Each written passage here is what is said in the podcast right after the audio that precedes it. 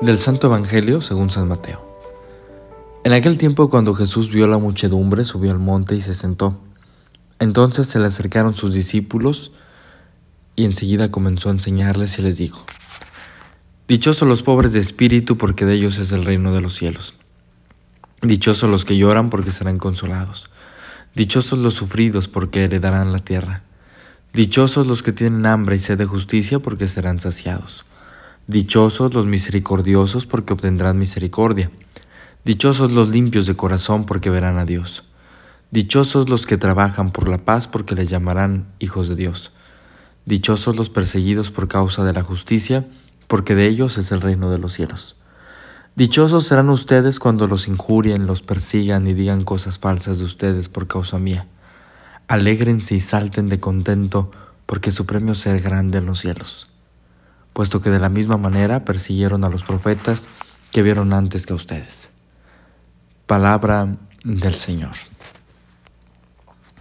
Muy buenos días a todos amigos y amigas, ¿cómo están? Los saludo con mucho gusto. Soy el Padre Néstor y vamos el día de hoy, lunes 12 de junio, a compartir esta breve reflexión del Evangelio de San Mateo que acabamos de escuchar.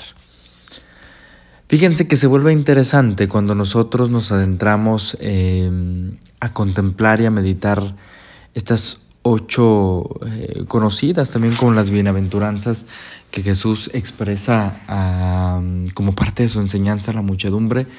Em, de repente pudieran ser cosas que vayan en contra de lo que un orden lógico o humano pretende a nosotros enseñarnos o llevarnos aquello que nos conduce realmente a la felicidad. Pero Jesucristo eh, brota eh, esta enseñanza de sobre todo de esa experiencia que Él ha compartido y que Él ha tenido a bien.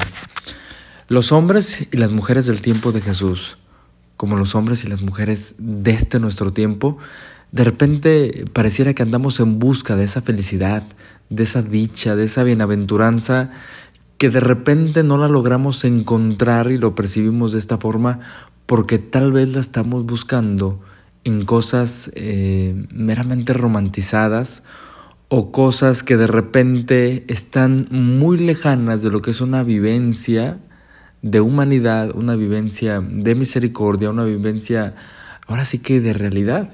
Hemos crecido rodeados de estos medios de comunicación que muchas de las veces nos han educado, de estas películas, de estas novelas, de estos libros, de esta música que de repente eh, romantiza la felicidad como si ésta se encontrara y se, y se obtuviera de una manera a veces tan fácil o tan mediática, en la cual cuando alguno de nosotros no la alcanzamos a percibir como la sociedad nos la va poniendo en un estándar, nos sentimos infelices.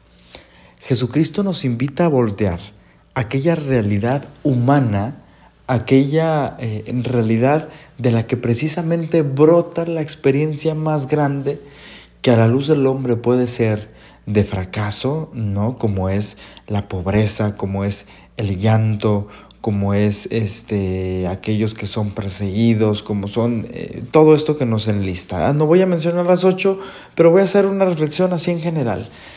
Cuando de repente nos sentimos en estas situaciones, Jesucristo nos invita a transformarlas.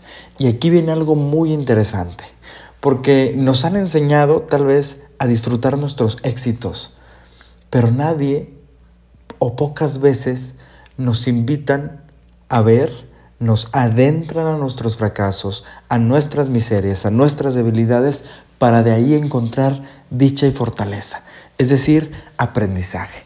Y con esto también no necesitamos nosotros caer en un lado contrario extremo.